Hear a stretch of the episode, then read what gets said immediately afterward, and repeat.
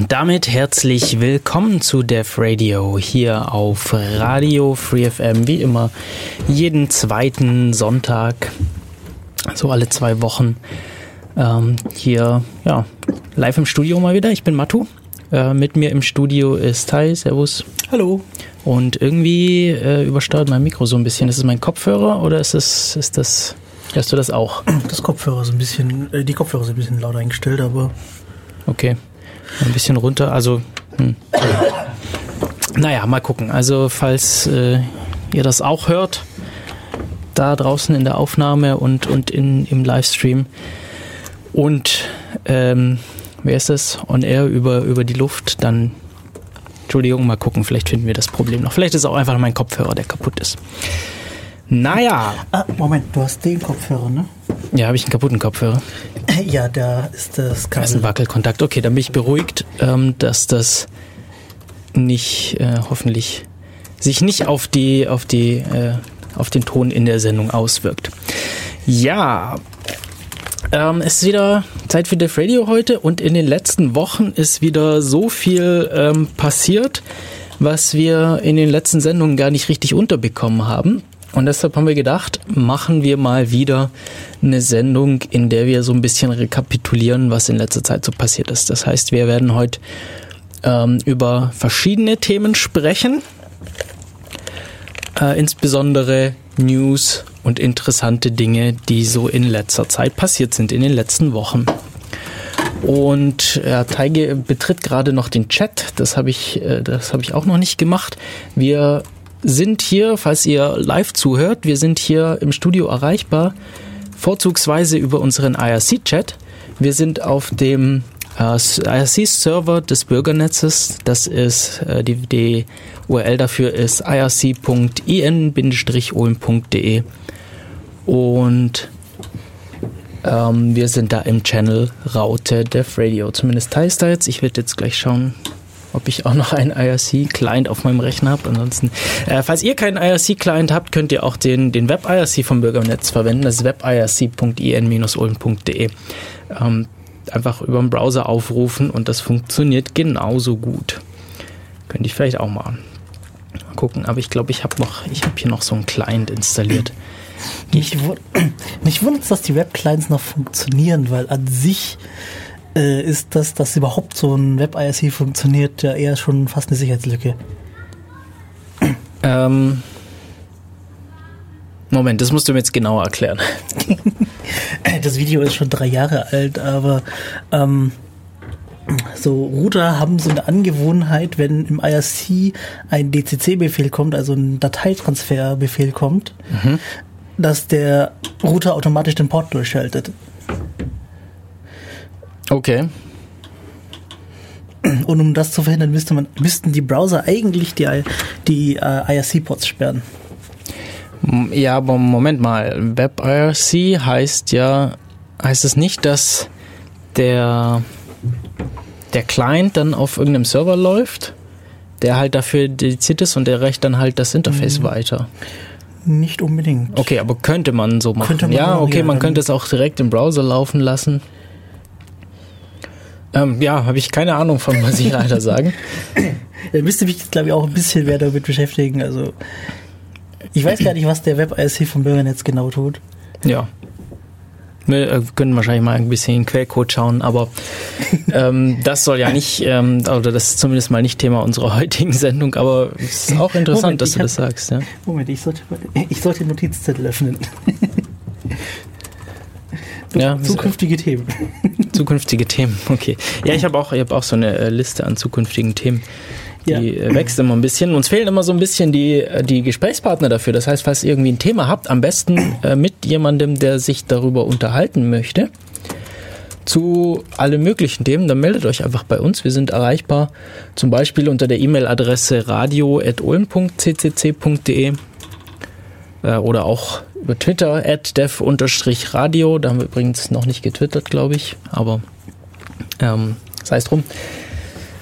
Ähm, ja, genau. Also falls ihr, falls ihr mal mitmachen wollt hier, falls ihr äh, mal was erzählen möchtet, euch mit uns unterhalten wollt, immer gerne. Äh, und falls ihr auch Interesse habt, öfter mal Radio zu machen hier, ähm, wir wären da auch nicht abgeneigt, hier ein bisschen Unterstützung zu bekommen. Mal wieder ein bisschen Eigenwerbung hier.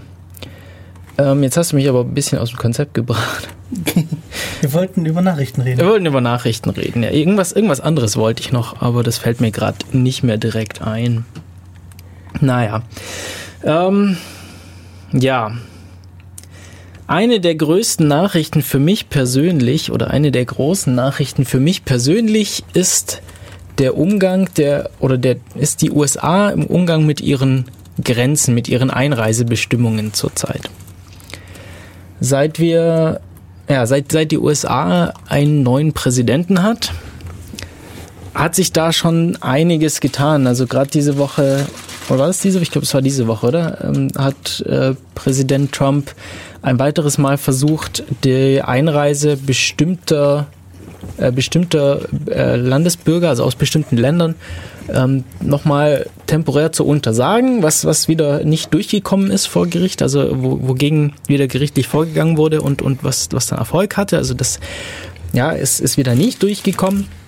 Ähm, aber was es so, äh, gibt in letzter Zeit, ich weiß jetzt gar nicht äh, so genau, seit wann das so ist, aber was die USA macht, ist, ähm, die teilweise bei der Einreise in die USA nach Social Media und Device-Passwörtern zu fragen. Ja, also es kann passieren. Ah, das Ding, ja, stimmt, das, ich gelesen. Ja, und ähm, also das finde ich schon ein bisschen kritisch, ja. Oder was heißt ein bisschen? Das ist, das ist, finde ich schon sehr bedenklich. Mhm. Ähm, ja, worum geht's? Also die, die die Grenzkontrollen, also wie heißen die nochmal in den USA? Die haben, ich glaube, das ist die, die TSA, oder? Die Transport Security Agency oder sowas mhm. heißt die. Ähm, das sind eben die Grenzbeamten in den USA und bei der Einreise können die einen nach, nach Passwörtern fragen. Äh, zum Beispiel eben zu, zu, zu den Geräten, die man bei sich führt, also irgendwie das PIN vom Handy oder ähm, äh, oder eben auch nach, nach ähm, Zugängen zu Social Media Accounts. Und ja, ich glaube, uns ist jetzt irgendwie direkt klar, dass das nicht so cool ist, weil wenn man das ja, Gerät anlockt. Sobald, sobald die das Passwort haben und das Ding halt irgendwie mehr als 30 Sekunden lang in der Hand haben, können die da alles installieren. Genau, haben sie, haben sie ähm, ja, Sie können alles installieren, also Sie können darauf, ja, ähm, Sie können auch irgendwie kompromittierendes Material draufschieben. Sie können, Sie können, wie, wie du sagst, Software installiert, installieren, also irgendwelche Stimmt. Überwachungssoftware. Stimmt, Software, Überwachungssoftware ist ja nicht, ist so, in der Stufe nicht ganz so schlimm im Vergleich zu, sie schieben dir was in die Schuhe, indem sie ja, was Das könnten spielen. sie ja dann auch noch hinterher machen. Also sie können auch einen Trojaner da reinbauen, der dann hinterher irgendwas ähm, da drauf platziert, falls einem nicht, falls die einem nicht passen. Genauso beim Social Media. Ich meine, da, da steckt so viel vor unserem äh, privaten Leben drin. Ähm, also für mich ist das im Moment wäre das ein großer Hinderungsgrund, überhaupt in die USA zu reisen. Mhm ähm, allerdings bin ich wahrscheinlich nicht so derjenige, der gefährdet ist. Also das muss man sich natürlich auch im, im, äh, im Hinterkopf behalten. Und zwar, worauf ich eigentlich so ein bisschen raus wollte, es gibt ähm, einen seit einiger Zeit, ich suche hier gerade nach einem Datum. Ähm, ich glaube, wenn ich es so richtig lese, 10. 10. Äh, März, also vor neun Tagen, hat die äh, EFF, die Electronic Frontier Foundation. Es ist so eine, äh, so eine ja, Organisation, die, ähm, die, sich für, die sich für digitale Rechte einsetzt, also auch Privacy-Rechte und überhaupt Rechte in der digitalen Welt. Und ähm, die haben einen länglichen Artikel hier veröffentlicht, einen Report, wie man sich denn oder was es bedeutet und wie man sich eventuell auch schützen kann bei der Einreise in die USA. Und da geht es, da wird auch schnell klar, da geht es sehr stark drum, wer du eigentlich bist. Wenn man USA, äh, Bürger der USA ist, dann ist das schon mal gut, weil die.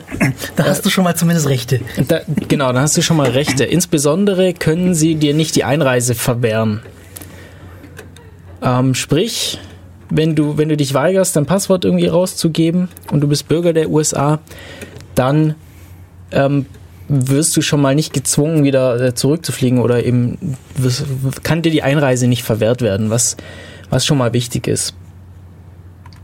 Ähm, es kann trotzdem deutliche Nachteile geben, ja, so irgendwie stundenlange Verhöre und, und Festhalten am Flughafen beziehungsweise an der Grenze. Ähm, das, das, das ist trotzdem alles möglich. Und ja, anders sieht es eben aus, wenn man, wenn man kein, USA, äh, kein US-Bürger ist, weil die, ähm, ja, die Grenzbeamten haben eben die Möglichkeit, die Einreise zu verwehren. Und äh, man hat da äh, deutlich weniger Rechte, als wenn man schon im Land wäre, wenn ich das irgendwie mitbe richtig mitbekommen habe, beziehungsweise die, die, die Grenzbeamten haben, äh, haben mehr Möglichkeiten als äh, normale Polizeibeamten in den USA. Mhm. Und das heißt, ja, wenn man muss, muss, sie muss sich dann schon gut überlegen, ob man, ob man sich dem widersetzt, weil es einfach möglich ist, dass man einfach wieder äh, zurückgeschickt wird und dann auf den entsprechenden Kosten äh, sitzen bleibt. Äh, auch hier kommt es sehr stark darauf an, wer man ist. Ja, also ähm, wir kennen die Berichte. Da wird ja, es werden halt bevorzugt bestimmte Leute ähm, kontrolliert und das sind wahrscheinlich jetzt nicht unbedingt weiße Europäer, um das mal so zu sagen. Ähm, wen es interessiert, lest euch am besten diesen Artikel selber durch. Der ist ziemlich lang. Ich will den jetzt nicht äh, Stück für Stück hier durchkauen. Ich habe ihn auch noch gar nicht ganz gelesen. Mhm. Ich habe das Datum in der PDF gefunden, die man da runterladen kann. Das, der Report ist vom 8. März. Okay, also in, der, in, dem, in dem Dingens PDF steht 10. März, wahrscheinlich ist das die Veröffentlichung. Ähm, auf jeden Fall von diesem Monat. Mhm. Sehr neu. Und äh, eine Sache daraus möchte ich aber noch, möchte ich noch hervorheben. Und zwar ähm, Minimize Data und Protect what you carry over the border. Also sie sagen, ähm, versucht das zu minimieren, was man, was man mitnimmt. Also vielleicht lieber nicht alle äh, digitalen oder elektronischen Devices mitnehmen, die man so hat, die man sonst so bei sich rumträgt, ähm, sondern ich könnte mir irgendwie vorstellen, ja, vielleicht nimmt man ein anderes Smartphone mit als das, was man normalerweise hat und äh, installiert da nicht die ganzen App, die man normalerweise hat. Die kann man dann immer noch installieren, wenn man im Land ist. Und ähm, man macht vielleicht auch nicht die ganzen Daten drauf, äh, die, ein, die man nicht unbedingt hergeben möchte, sondern schiebt diese auf irgendeinen Server auf den man Zugriff hat und lädt die dann runter, wenn man im Land ist. Sowas könnte ich mir jetzt vorstellen. Ähm, schwierig es mit Social Media und Online-Accounts, ja. Ähm, ja, es steht dran, dass sie einen äh, die, äh, zur Herausgabe zwingen. Es ist ja nur so, ich weiß mein Passwort nicht mal. steht in meinem Passwort-Safe. Ja, aber das wird dir nicht viel nützen, ja. Also im, äh, wenn es dumm läuft, kommst du halt nicht rein. Und äh, darfst zurückfliegen und das ist halt, das willst du halt Wenn's vermeiden. noch dummer läuft, verschwinde ich. Naja, gut. Ähm,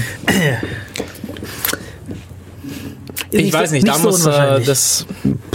Also da, da kann ich jetzt irgendwie keine Aussage drüber. Also da wüsste ich jetzt auch nichts von irgendwelchen Berichten, irgendwie so Fällen, die, die, die in sowas vorgekommen wäre, oder? Ich habe schon mal was gelesen, aber ich würde es nicht als, Un als Unmöglichkeit abtun. Mhm.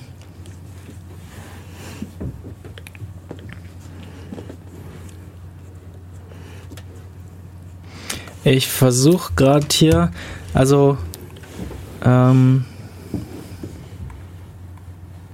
Okay, ja, also Sie können tatsächlich nach, es war jetzt hier aus dem Artikel noch 100, äh, am Anfang nicht hundertprozentig klar, ob die nach dem Social Media Login äh, Daten auch fragen. Also Sie können auf jeden Fall fragen nach den, nach den Identifiern, also was für soziale Medien benutzt du und wie heißt du da drauf? Also in, zum Beispiel Dev Radio wird jetzt eben at dev-radio. Sie können aber auch nach den Passwörtern fragen. Ähm, und äh, wenn man eben eingeloggt ist, sieht man nochmal mehr Informationen, private Nachrichten ähm, vielleicht auch gelöschte Sachen oder Sachen, die man nicht veröffentlicht hat äh, oder die eben nicht, die, die nur bestimmten Leuten zugänglich gemacht wurden. Ähm, aber sie können natürlich auch theoretisch dann Veränderungen dran vornehmen. Ja. Und also das ist einfach schwieriger, ja. Ähm, wenn man, wenn man einen Social Media Account hat, dann und gezwungen wird, das, das herauszugeben, das ist einfach schwieriger. Also ja, ich, ich, hab, ich benutze auch einen Passwortmanager und weiß meine Passwörter gar nicht. Ähm, aber wie gesagt, im Zweifelsfall hilft es halt nicht. Ähm, ja, also im Moment hält mich das davon ab, in die USA zu reisen. Ich war schon mal in den USA, ist schon, ist schon sehr lange her. Ähm, war damals schon interessant für mich. Das, äh, wann war das denn etwa? Sich äh, müsste so 10, 12 Jahre her sein. Ähm, ich fand es damals schon seltsam, dass einem irgendwie alle Fingerabdrücke abgenommen werden. Das war irgendwie noch vor der Zeit, als, als das hier routinemäßig für jeden Reisepass gemacht wurde. Und ja, das, die ganze Situation hat sich entsprechend nochmal verschärft. Ähm, wenn es interessiert, eff.org. Ähm, das, der Artikel heißt Digital Privacy. Moment, ich lese. Digital Privacy at the US Border. Protecting the data on your devices in the cloud. Dürfte aber auch in den Show Notes dann auftauchen. Genau, ich versuche mir so ein bisschen Notizen nebenher zu machen, was wir hier so gemacht haben. EFF Digital. Ähm, genau, also ihr könnt auf unserer äh, Website nachschauen, devradio.de, da gibt es die Website zur Sendung und da, wenn wir das äh, zeitnah hinbekommen, dürften dann die entsprechenden Links vorhanden sein. Ähm, ich weiß nicht, ob, das, ob es Übersetzungen von diesem, von diesem Artikel gibt. Im Moment, also die EFF ist, glaube ich, ähm, eine US-basierte Organisation und ich habe jetzt, jetzt hier keine, keine Hinweise auf übersetzte Versionen in andere Sprachen. Naja, vielleicht wird es es noch geben. Äh, falls wir davon noch was mit, äh, mitbekommen, werden wir das nachreichen. Äh, auf jeden Fall wollte ich darauf hinweisen. Und ein sehr lesenswerter Artikel, auch wenn dieser ein bisschen länger ist, aber insbesondere wenn man vorhat, in die USA zu reisen, denke ich, lohnt sich das allein, um zu wissen, was auf einen zukommen kann und was man vielleicht tun könnte, um sich ein bisschen Gedanken drüber zu machen, was man denn so macht. Äh, also mein, mein Mittel der Wahl wäre einfach, ja, ein anderes Handy mitzunehmen, als ich normalerweise habe und dort einfach nichts zu installieren, vielleicht irgendwelche anderen Accounts zu nehmen, als ich normalerweise benutze. Ähm, wenn ich jetzt aus, weiß nicht, geschäftlichen oder anderen Gründen gezwungen bin, irgendwie einen Laptop dabei zu haben, naja, schwer zu, schwer zu sagen. Vielleicht äh, versteckte, verschlüsselte Partitionen könnte man sich überlegen. Wir haben schon mal was über Fest, Festplattenverschlüsselung gemacht. Äh, eine Sendung, beziehungsweise es gibt auch andere Quellen dafür. Muss man sich überlegen, ähm, einfach mal den Artikel durchlesen und schauen. Idealerweise auch noch ein Windows drauf haben. äh, ich weiß nicht, ob das viel ausmacht, was für ein Betriebssystem man da jetzt drauf hat, aber Vielleicht ist Apple besser. naja. Gehen wir, glaube ich, weiter zum nächsten, oder? Jetzt haben wir äh, da mhm. schon, schon eine ganze Weile drüber gequatscht. Ähm, hm? äh, hast, ja. du, hast du gerade irgendwas Interessantes, was dir in letzter Zeit über den Weg gelaufen ist? Das Einzige, was ich jetzt Interessantes gesehen habe in letzter Zeit, ist, dass Sony die Produktion von der PlayStation 3 einstellt, aber ähm, kein Thema, das man lang diskutieren muss. Ja, ich meine, wir sind ja bei der, was ist die neueste? PS4, oder? Genau. Ja, dann ist eigentlich davon auszugehen, dass die Vorgängerversion entsprechend nicht mehr produziert wird. Äh, ehrlich, ehrlich, ich habe das auch gelesen diese Woche und mich hat's gewundert, dass es überhaupt noch der Fall ist, dass sie noch produziert wird. Ich bin mhm. einfach davon ausgegangen, dass sobald eine neue Version kommt, es einfach die alte nicht mehr gibt. Bei Handys ist das ja auch so. Um Bei den Konsolen ist es eher so mit, solange noch genug Spiele rauskommen, weil die Technik ist ja relativ dann immer neu und da muss ja irgendjemand erstmal mhm. sich da einarbeiten, beziehungsweise dafür was schreiben können. Ähm, wird, werden die Konsolen noch produziert, beziehungsweise solange sie noch um, ähm, gedacht werden, äh, Gewinn abzuwerfen. Okay. Ja, gut. Ähm, ja, aber ist jetzt eben der Fall. Ähm, kommen wir nochmal zu Grenzen. Oder woll, damit waren wir eigentlich durch jetzt mit den. Ich sehe irgendwas Orangenes mit Perücke. Ja, ähm, es ist diesmal nicht Trump, sondern es ist unser Innenminister äh, de Maizière. Okay. dem sieht, aber. Von die, sieht von dieser Richtung aus ein bisschen aus wie Trump. Ja, das ist auch Absicht. Also das Foto hier äh, wurde entsprechend gefotoshoppt, um ihn so ein bisschen aussehen zu lassen. Das hat auch einen bestimmten Grund.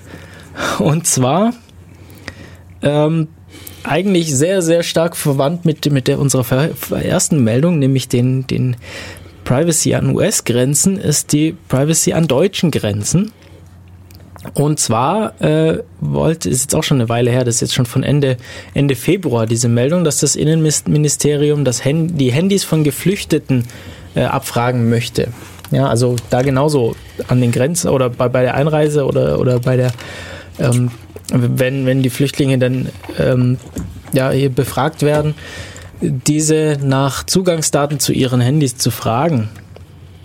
Und ähm, da war zumindest, ich bin jetzt nicht auf dem aktuellen Stand, ob sich da was geändert hat, äh, aber also die Idee die, oder die Argumentation war so ein bisschen, ähm, es ist oft schwierig zu äh, für, für, die, für die Flüchtlinge auch irgendwie zu beweisen, wo sie herkommen, beziehungsweise für die, für die äh, Leute, die sich, die äh, deren Job das ist, eben festzustellen, ob, ob ähm, entsprechende Leute hier die Berechtigung haben, hier Asyl in Deutschland zu beantragen, ist es schwierig festzustellen, wo diese Menschen tatsächlich herkommen, was ja, äh, äh ja ähm, grundlegend oder, oder wichtig ist dafür, ähm, ob diese Menschen eben einfach bleiben dürfen oder ob sie, ob sie von vornherein einfach keine Berechtigung haben, hier Asyl zu beantragen und, und sofort wieder abgeschoben werden können. Und ähm, die Argumentation war, wenn die, wenn diese ankommenden Leute oder angekommenen Leute ähm, ja mit, mit den Daten auf ihrem Handy eben beweisen können, dass sie, dass sie aus einem bestimmten Land kommen, aus einem bestimmten Land geflohen sind, äh, was ihnen hilft, bei, bei ihrer Argumentation hierbleiben zu dürfen, dann sollte das doch möglich sein. Und ja, scheinbar war das bisher irgendwie gesetzlich nicht möglich. Und ähm, gab auch nicht die Mittel dafür und entsprechend war, war so die Idee. Äh, jetzt ist es natürlich aber eine schwierige Sache. Ja, weil wir die gleichen Gründe, über die, äh, über die wir gerade gesprochen haben bei der US-Einreise. Ja? Also wenn man, wenn man eben hier nach, nach Daten gefragt wird, dann, dann ist dann ist eben das, der, der privateste Kernbereich des, des Lebens betroffen und ein Eingriff in diesen. Und ähm, im Normalfall, also der Staat darf da ganz selten an solche Informationen ran. Ja? Also wenn, wenn irgendwie äh, ganz dringender Verdacht besteht, dass äh, irgendeine schwere Straftat äh, ähm, geschehen wird, dann, dann gibt es durchaus Möglichkeiten so. Ja? Dann gibt es irgendwie mit richterlichem Beschluss gibt es die Möglichkeit auf Hausdurchsuchungen oder auch auf Überwachung, äh, Telefonüberwachung oder, oder Überwachung von, von privaten Wohnungen. Aber das sind eben bestimmte äh, Fälle, in denen bestimmte Voraussetzungen gelten müssen. Und das würde jetzt hier so ein bisschen ausgehebelt werden äh, und würde bedeuten, dass dieses elementare Grundrecht der Privatsphäre oder der, der äh, Recht auf so, so einen privaten Kernbereich völlig ausgehebelt wird. Und entsprechend diese geflüchteten Menschen, ja, wie hier netzpolitik.org schreibt, zu Menschen zweiter Klasse gemacht werden.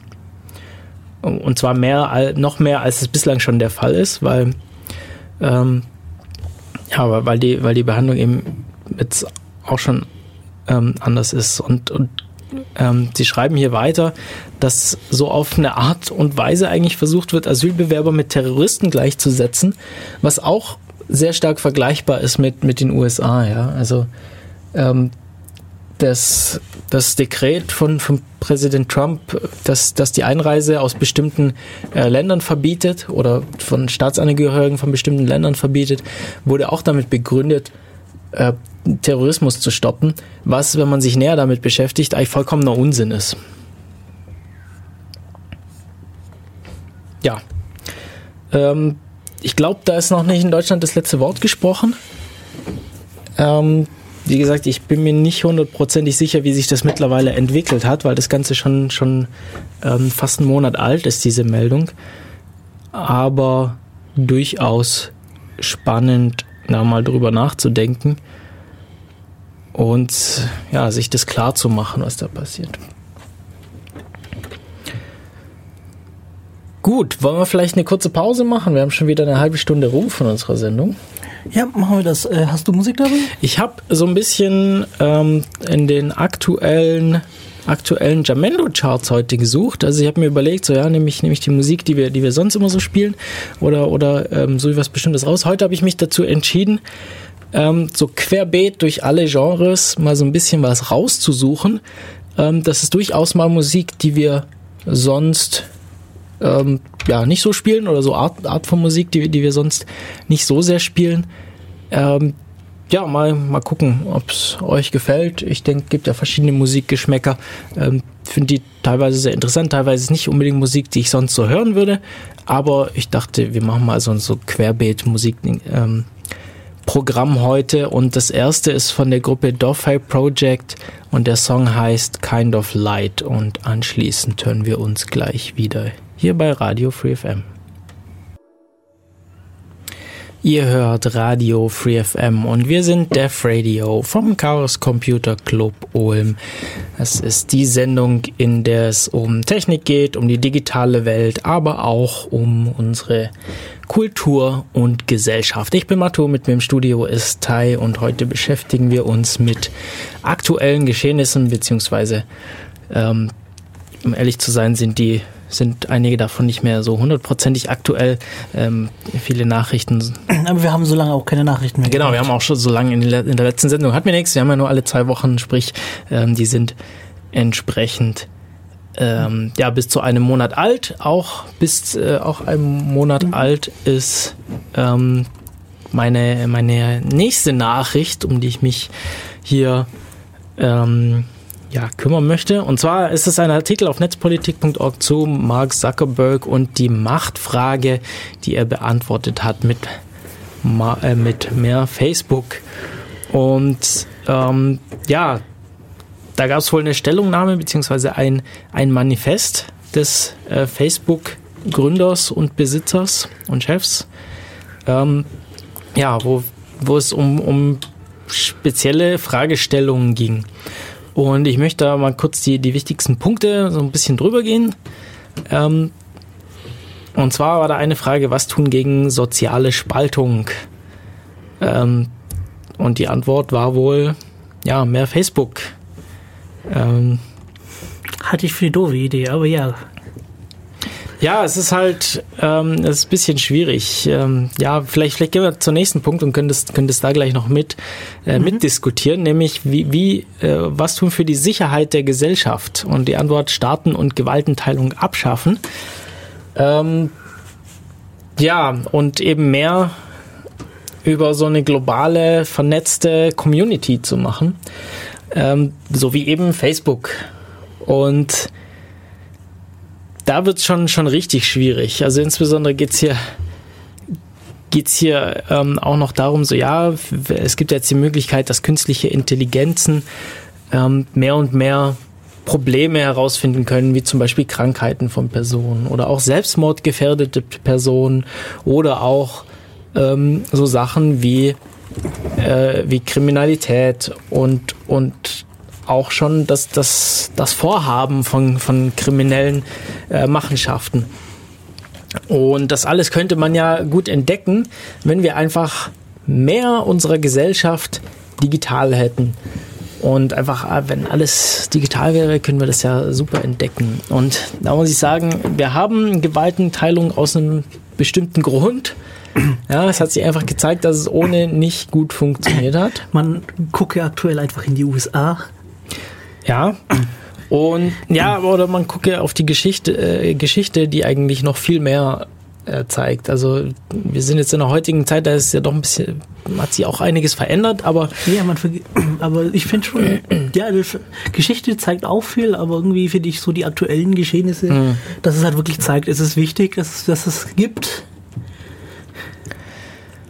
Ja. Weil sonst könnte, sonst könnte unser Präsident, der konnte Mr. Präsident alles tun und lassen, was er wollte. Ja, oder eben damit durchkommen. Oder eben äh, Leute, die solche Netzwerke dann kontrollieren und, und die Möglichkeit haben, auf, auf diese Daten zuzugreifen. Die haben dann komplette Macht. Denn wir wissen ja, Wissen ist Macht. Und ähm, wer entsprechend Zugriff auf diese Ressourcen hat, hat diese Macht auch. Und ähm, das wäre zum einen natürlich der Betreiber des, des, des Netzwerks selber, also Facebook in diesem Fall, aber auch äh, jeder, der sich sonst Zugriff darauf verschafft, zum Beispiel falls es dann doch wieder Staaten gibt, wie die USA, die jetzt ähm, ein große, große Geldmengen darauf werfen, um einfach Zugriff auf solche Informationen zu haben. Ähm, oder aber auch äh, technisch versierte Leute, die sich äh, anders Zugang verschaffen, nämlich zum Beispiel über Exploits und das Eindringen in, in Rechnersysteme. Auch das ist durchaus denkbar. Und das Ganze, äh, vielleicht gehen wir noch weiter zu, zu den nächsten. Äh, zu den nächsten ähm, Fragestellungen hier, was tun gegen Fake News und Echo-Kammern bei Facebook? Ja, auch hier war irgendwie wieder die Antwort irgendwie mehr Facebook. Ähm, aber äh, so, so eine richtige ja, also das Problem, was, was hier mit Echokammern gemeint ist, ist so ein bisschen, ähm, dass man sich sowieso schon eigentlich in, in Kreisen bewegt, die mit einem einer Meinung sind. So, ja? Also es ist eigentlich relativ natürlich, dass man sich mit, mit Leuten zusammentut und öfter, öfter trifft, öfter mit Leuten kommuniziert, die, die eine ähnliche Meinung zu, zu, zur eigenen Persönlichkeit haben. Und ähm, das ist relativ, das kann problematisch sein, weil es, weil es diese Meinung so ein bisschen äh, verstärkt und man, man dann nicht so richtig das Ganze differenziert betrachten kann. Und ja, so soziale Netzwerke, die sind darauf ausgelegt, dass sie einem für einen interessante Sachen verstärkt irgendwie zeigen und andere Sachen ausblenden, was diese, ja, diese Echokammern oder diese, diese eigene Meinung noch stärker irgendwie in den Vordergrund treibt und äh, andere Meinungen, andere Betrachtungsweisen mehr unterdrückt. Ähm, ja, und das kann allerdings auch verwendet werden, um Meinungen zu prägen. Ja. Also wird auch teilweise schon gemacht auch teilweise schon gemacht. Wir, wir hören immer wieder irgendwie von, von ähm, der Wahlkampf im, in sozialen Netzwerken, ja, dass, dass, dass Parteien, die gewählt werden möchten, eben immer mehr wir versuchen hier diese, diese äh, Werbe, Werbe ähm, Maßnahmen, wie sie, also diese Targeted Advertisement, diese, diese zielgerichtete Werbung immer mehr für sich ausnutzen, um so Leute, die vielleicht noch ein bisschen unentschieden sind, auf ihre Seite zu bringen, indem entsprechend gezielt bestimmte Meinungen und Nachrichten immer wieder an die entsprechenden Leute gebracht werden. Und mich erinnert das Ganze sehr stark an das Buch The, The Circle, heißt es, glaube ich. Jetzt äh, muss ich mal gucken, ob ich den Titel richtig habe. Aber da geht es eben um einen ja, Betreiber eines sozialen Netzwerks, der irgendwie alles an sich gerissen hat, ja. Und ich, ich will da jetzt nicht zu viel sagen, da kommt übrigens auch ein Film dazu raus, soll, glaube ich, in diesem Jahr raus, oder ist der schon rausgekommen? Am 28. April. Und im, in, in den USA und am 25. Mai in Deutschland. Okay, ist also noch nicht rausgekommen. Er wurde jetzt also verfilmt. Ähm, das kann ich sehr stark empfehlen, ähm, das Buch mal zu lesen oder sich dann wahrscheinlich auch den Film anzuschauen. Ich meine, kann ich noch keine Aussage darüber machen, wie der Film ist. Der ist ja noch nicht draußen. Aber das erinnert mich schon sehr stark daran. So eine, wir haben einfach so eine zentrale Machtposition. Und es, es, es werden auch Leute immer mehr ausgegrenzt. Also es gibt ja, warum soll es nicht Leute geben, die keinen Facebook-Account haben? Ähm, das finde ich durchaus legitim. Es gibt viele Leute, die, die wissen damit nichts anzufangen. Äh, die sind zufrieden äh, damit. Ich habe einen Account und ich kann damit nichts anfangen. Genau.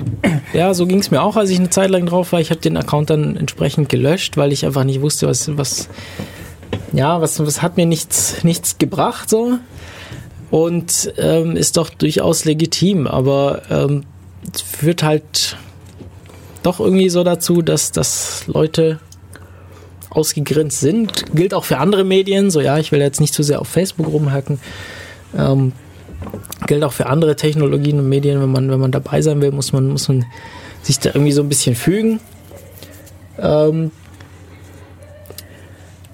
ist halt nur so, dass, dass die Betreiber dieser Netze da nicht entgegenwirken, sondern eher umgekehrt. Sie wollen ja neue Kunden gewinnen. Beziehungsweise Kunden sind sie eigentlich gar nicht, weil man zahlt ja für diese Services nicht, zumindest nicht mit Geld.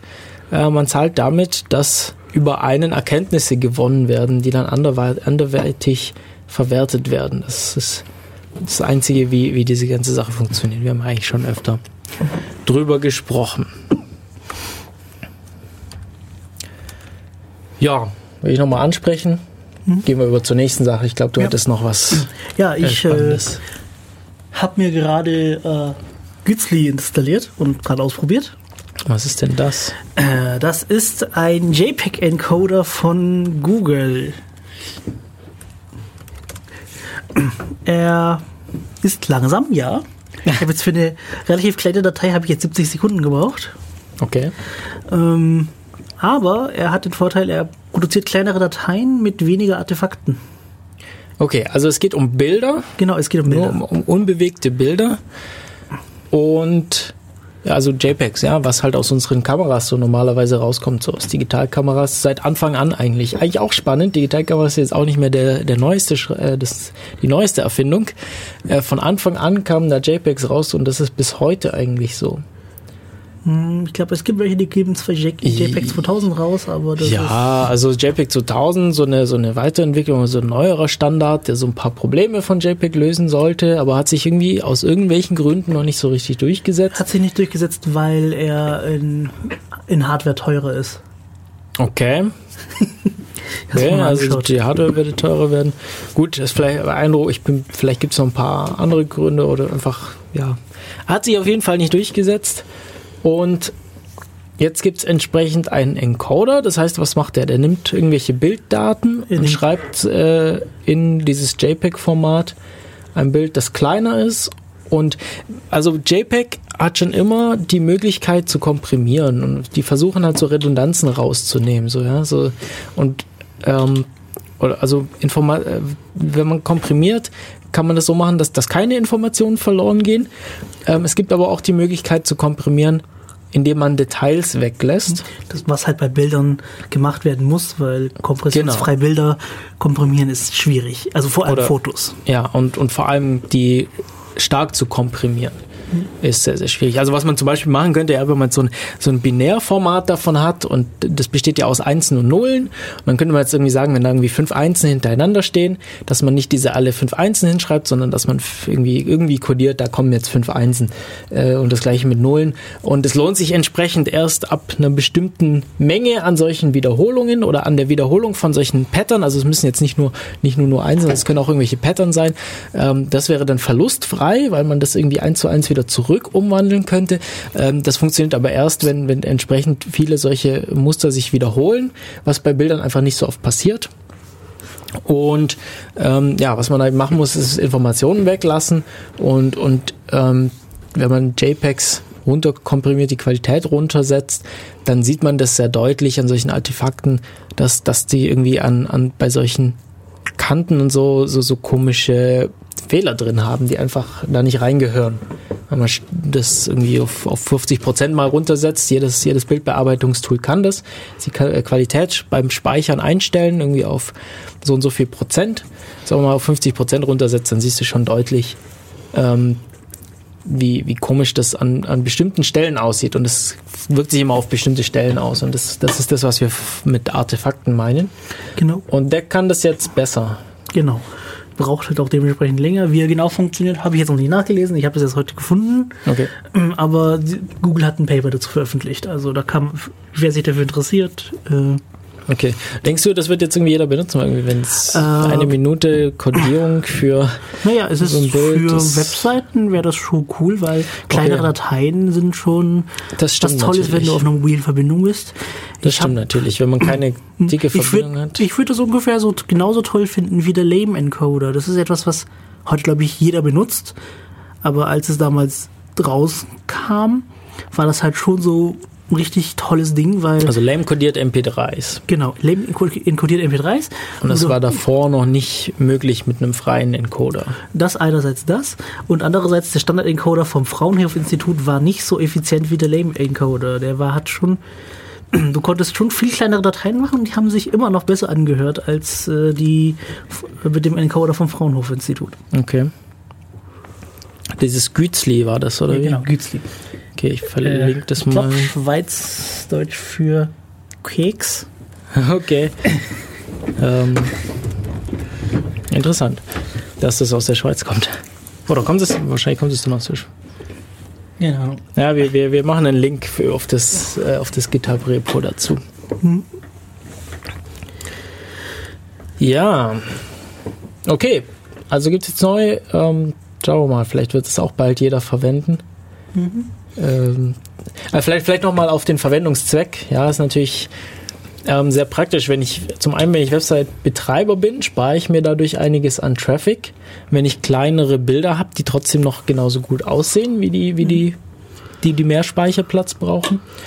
Äh, und andererseits, ja, wenn ich keinen, keine unbegrenzte Datenverbindung habe äh, oder vielleicht auch eine langsamere Datenverbindung, dann geht es natürlich schneller, das Webseitenladen und brauche als äh, Internetkunde nicht so viel von meinem Datenvolumen.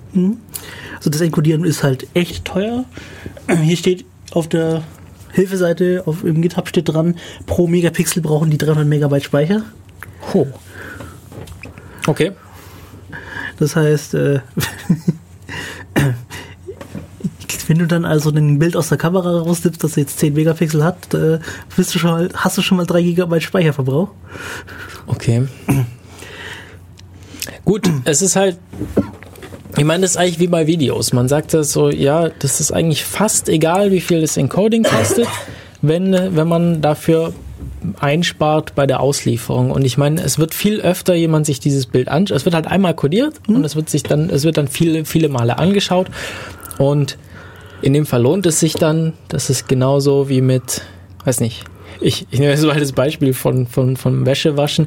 Wenn man Socken wäscht, äh, kann man die kann man die paarweise zusammensortieren, direkt nachdem man sie aus der Waschmaschine holt, oder man kann es dann machen, wenn man sie anzieht. Aber ähm, ich glaube, der Aufwand ist kleiner, wenn man das einmal macht, nach, direkt nach dem Waschen, als wenn man dann jedes, jeden Morgen äh, versucht, ein paar Socken zu Oder man hat nur immer die gleichen Socken, aber das ist ja, wenn man nur, nur ein, eine Art von Socken hat, dann kann man alle zusammen mischen, so wie es passt. Das funktioniert, würde funktionieren, wenn man diese Voraussetzungen gibt, aber das ist ja selten gegeben. Ähm, ja, genau. Äh, ja, hast du noch was? ich habe äh, ich hab noch was. Ähm, WhatsApp hat schon vor längerer Zeit, also jetzt auch schon schon wieder einen Monat her, äh, etwas eingeführt, das so ein bisschen Snapchat angreifen soll. Und Snapchat, ich habe es nie benutzt, muss ich sagen, aber es ist sehr, sehr beliebt mit seinen vergänglichen Nachrichten. Ja, also was, was, was die machen ist, du kannst eine Nachricht versenden und der Empfänger sieht die nur für eine bestimmte Zeit lang und danach ist die einfach weg. Insbesondere bei Bildern ist es auch, auch ganz interessant, weil das eben dazu führt, dass sich nicht so eine riesige Sammlung an Bildern überall verteilt. Also wenn man so, so, so eine Chatgruppe hat, ja, wenn man jetzt so, so, so eine typische, typische Chat-Applikation hat, dann sammeln sich da einfach haufenweise Bilder an. Man merkt es äh, spätestens dann, wenn einem der Platz, der Speicherplatz auf dem Handy ausgeht, ähm, ist es oft der Fall, dass äh, ja, die Chat-Applikationen einfach mittlerweile so viel Bilder angesammelt haben aus den, aus den Chats. Und Ja, Snapchat war einfach so, dass die, dass die nach einer bestimmten Zeit gelöscht wurden. Also irgendwie nach dem ersten Aufruf, irgendwie nach einer Minute oder wie auch immer. Also ich glaube, vermute, man konnte es auch ein bisschen einstellen. Ähm, ich habe es nie benutzt. Ich habe es ähm, auch nicht benutzt. Ich bin nicht so ein Fan von Snapchat. Aber, aber ja, also viele Leute benutzen das und äh, das war eben so ein Key-Feature davon. Also ein Key-Feature von Snapchat ist, glaube ich, dass es wirklich verschwindet. Genau. Und nicht mehr, äh, nicht konserviert wird. Genau. Wir, äh, ich, wir haben bei der, bei der Messenger-Sendung schon drüber gesprochen. Man muss dann natürlich ähm, das Ganze mit ein bisschen Vorsicht genießen, weil Verschwinden heißt natürlich nur, solange das Endgerät vom, vom ähm, Empfänger auch mitmacht. Ja? Also ich kann mich jetzt nicht hundertprozentig darauf verlassen. Der kann natürlich einen Screenshot machen, dann bleibt das Bild, dann, dann speichert er den Screenshot statt dem Originalbild. Der könnte aber auch jetzt eine modifizierte Version der App haben, die sich nicht daran hält, dieses Ding, dieses, diese Dateien zu löschen oder diese Informationen zu löschen und stattdessen es doch äh, ständig abspeichert. Das heißt, das ist ein Feature von der, von der App an sich. Und wenn die sich eben, wenn der eine, der Empfänger eine Version hat, die sich nicht an diese Konvention hält, dann, dann funktioniert das so nicht. Also man kann sich nicht darauf hundertprozentig verlassen. Nichtsdestotrotz ist es meiner Meinung nach ein gutes Feature, einfach um diesen Datenmüll zu vermeiden und ein bisschen zu vermeiden, dass das einfach, ja, dass das einfach das, wir haben ja das Problem, dass einfach nichts mehr gelöscht wird. Irgendwie, äh, Bruce Schneier hat neulich mal drüber geschrieben, ähm, früher hatten wir vergängliche Unterhaltungen, so ja, also wenn wir uns jetzt hier unterhalten haben, vielleicht nicht gerade im Radio, ja, selbst im Radio, selbst, selbst wenn wir uns jetzt im Radio unterhalten hätten, nachdem wir das Wort, nachdem wir uns, nachdem wir hier unterhalten haben, ist die Unterhaltung vorbei und Leute, die uns zugehört haben, die können sich vielleicht noch dran erinnern, aber es gab irgendwie früher keine Aufzeichnungen oder so davon. War zumindest nicht so üblich. Gut, jetzt im Ra ja, jetzt wenn wir jetzt Spezialfall Radio, äh, das Radio selber hat natürlich sein eigenes Archiv. Ähm, ist schon in Deutschland zum Beispiel sind Radios längere Zeit schon verpflichtet, ähm, ihre Sendungen vor, äh, vorzuhalten. Ähm, aber wenn wir jetzt in einem Café sitzen und uns unterhalten, ja, diese Unterhaltung ist weg, wenn wir sie nicht gerade aufnehmen. Und Telefongespräche früher wurden nicht aufgezeichnet, war einfach nicht der Speicherplatz da. Ähm, früher war halt einfach, es war zu teuer, äh, sowas ständig zu speichern. Mittlerweile äh, kostet Speicherplatz nichts mehr, alles wird aufgenommen, nichts verschwindet mehr. Ähm, E-Mails werden, werden ewig aufbewahrt, weil die Postfächer so groß sind, dass sie das einfach schaffen. Und genauso ist es mit den Chat-Applikationen und allem anderen eigentlich auch. Und gegen sowas finde ich das eigentlich trotzdem ganz praktisch. So, worauf ich jetzt eigentlich raus wollte, ja, WhatsApp hat jetzt so einen vergänglichen Status mit eingeführt. Also es gab ja bei, bei WhatsApp diese, diese Statusmeldungen schon immer, ähm, wo man irgendwie sagen konnte, so, ja, ich, keine Ahnung, ich bin bei der Arbeit, bitte nicht anrufen oder sowas. Äh, oder nur jetzt nur Textnachrichten und keine Anrufe oder jetzt bitte nur, nur wichtige Sachen und ähm, aber ich habe das irgendwie nie groß benutzt. Habe ich auch nicht Diese benutzt, Status, ich benutze, die, ich mag diese Status-Sachen irgendwie nicht so sehr. Also die haben das aber deutlich erweitert. Also man hat jetzt so mehr so eine so eine Historie von, also wer, wer WhatsApp benutzt, gibt ja, werden wahrscheinlich viele Leute sein. Ähm, wird wahrscheinlich auch gemerkt haben, dass sich in letzter Zeit die App verändert hat, das Interface der App hat sich so ein bisschen ein bisschen hm, verändert und so bildet sehr. das Ganze, ja, aber so leicht. Ähm, bildet das so ein, so ein bisschen mit ab jetzt und ähm, ja, und man kann jetzt eben, man kann jetzt eben solche Status-Updates machen und hat dann so ein bisschen so ein, so ein, so ein Log an Sachen, wie, was in letzter Zeit so passiert ist. Und die werden wohl nach einem Tag wieder gelöscht. Okay. Ähm, es gab dann diese, diese, diese, diese Nachricht, dass das kommt, das ist schon ein bisschen älter. Es gab dann ziemlich großen Aufschrei, weil dadurch irgendwelche Funktionen entfernt wurden, die es davor gab, die, es, die ich auch nicht benutzt habe, aber die wohl viele Leute benutzt haben. Ähm, da habe ich jetzt leider nicht die passende Nachricht dazu. Das müsste ich vielleicht, das müsste ich nochmal nachlesen. Äh, auf jeden Fall hat der WhatsApp wieder so ein bisschen zurückgerudert und ähm, das wieder teilweise irgendwie zurück umgestellt. Da gibt es aber Veränderungen. Eine zweite Änderung, die es bei WhatsApp gibt, ist, dass es vor kurzem äh, Two-Factor-Authentifizierung äh, gibt. Und mhm. zusätzlich zu? Genau, das ist nämlich bei WhatsApp relativ spannend. Also wenn wir normale Zwei-Faktor-Authentifizierung nehmen, wir haben ähm, vielleicht nochmal kurz zur Erinnerung, was das Ganze ist. Normalerweise habe ich, wenn ich einen Online-Account habe, habe ich einen Usernamen und ein Passwort. Und dieses, also was mich berechtigt, auf dieses Konto zuzugreifen, ist dieses Passwort. Der Username kann, kann könnte auch irgendwie ähm, öffentlich bekannt sein. Das tut der ganzen Sache nichts, nichts ab, dass ich jetzt, also zum Beispiel, wenn ich jetzt irgendwie beim sozialen Netzwerk bin, dann, dann ist mein Username typischerweise äh, öffentlich bekannt. Äh, bei Twitter at dev-radio ist gleichzeitig unser Benutzername und unser Twitter-Handle. Und das Passwort kennen aber jetzt wir und deshalb sind wir berechtigt, diesen Account zu verwenden, weil wir das Passwort wissen. Das ist also etwas, das wir wissen. Bei der Zwei-Faktor-Authentifizierung nimmt man jetzt einen weiteren Faktor hinzu, nämlich äh, wir haben schon etwas, das wir wissen. Ein weiterer Faktor wäre jetzt noch etwas, was wir haben oder etwas, was wir sind. Das sind so die typischen drei Sachen. Also etwas, was du hast, etwas, was du weißt oder etwas äh, oder etwas, was du bist. Ähm, etwas, was du bist, könnte dann irgendwie sowas sein wie Fingerabdruck, Scanner, Iris-Scan oder so. Das, das, das bist du, ja, das, das kann man nicht so leicht hergeben. Es gibt natürlich immer Möglichkeiten, sowas irgendwie, wir kennen das, Fingerabdrücke nachmachen. Ähm, der, der deutsche CCC ist da ähm, immer groß mit dabei. Ähm, aber die Idee dahinter ist zum, zum, zumindest, dass es schwierig ist, sowas nachzumachen. Es gibt auch irgendwie Handabdruck, Ohrabdruck, Iris-Scan. Äh, man könnte Sprache analysieren, also Sprach, Sprachmustererkennung als Zugriffs, alles Mögliche. Dann natürlich die üblichen Passwörter, also Passwörter, etwas, was man weiß, Passwort, PIN, Passphrase. Ähm, und das letzte noch etwas, was man hat. Das wäre zum Beispiel so eine ah, weiß nicht, eine RFID-Card oder so eine, so eine äh, Smart Card, die, die hat dann einen bestimmten geheimen Schlüssel drin und nur wenn man die irgendwie in ein Lesegerät steckt, dann, dann beweist man praktisch, dass man dieses, dieses Token besitzt. Und da gibt es noch andere Möglichkeiten, zum Beispiel so One-Time-Passwort-Generatoren, die haben dann auch einen geheimen Schlüssel und generieren daraus jedes Mal, wenn sie gefragt werden, ein neues, einen neuen Code und den gibt man dann irgendwo ein.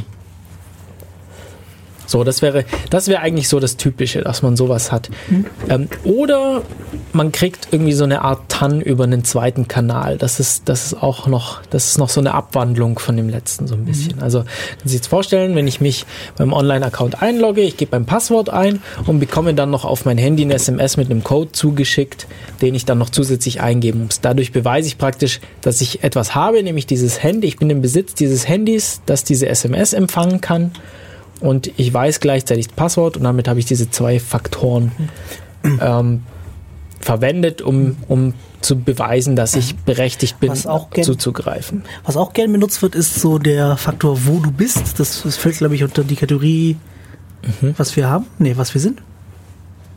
Nee. Ähm, vielleicht, ja, schwer zu sagen. Vielleicht ist es sogar so ein bisschen eigene Kategorie. Ja, stimmt, habe ich jetzt noch gar nicht so drüber nachgedacht. Also typischerweise wird das gemacht, indem man die IP, sich die IP-Adresse angeschaut wird, von der man äh, erreicht wird. Ja, so ein bisschen Spezialfall. Also zum einen kennt man das halt aus Videos, die in bestimmten Ländern gesperrt sind. Ähm, wobei das natürlich, ja, also es ist auch so ein bisschen Authentifizierung, also bin ich berechtigt, da zuzugreifen, wobei da eine größere Bevölkerungsgruppe, also das trifft nicht auf die einzelne Person zu. Wenn wir jetzt auf die einzelne Person gehen, dann wäre das eher wieder sowas wie ähm, Missbrauchserkennung.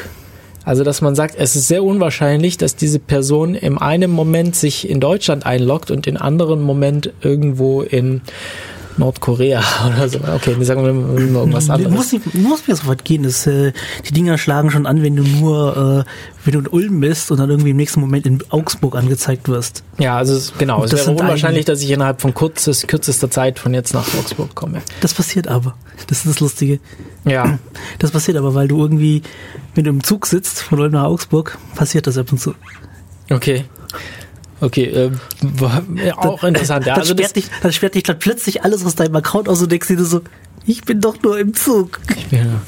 Okay, genau. Ähm, worauf, wir eigentlich, äh, worauf ich eigentlich Ja, raus wollte, Thema. ist, dass es nämlich bei WhatsApp eine, inter eine interessante Umkehrung ist. Also normalerweise haben wir Account mit Username und Passwort. Bei WhatsApp haben wir das ja aber nicht. Bei WhatsApp haben wir unser Handy, das und unseren, unser Account ist an unsere Handynummer gebunden. Das heißt, jeder mit dieser SIM-Karte, diese, die diese Handynummer ähm, bedient, hat Zugriff auf diesen Account normalerweise. Und ähm,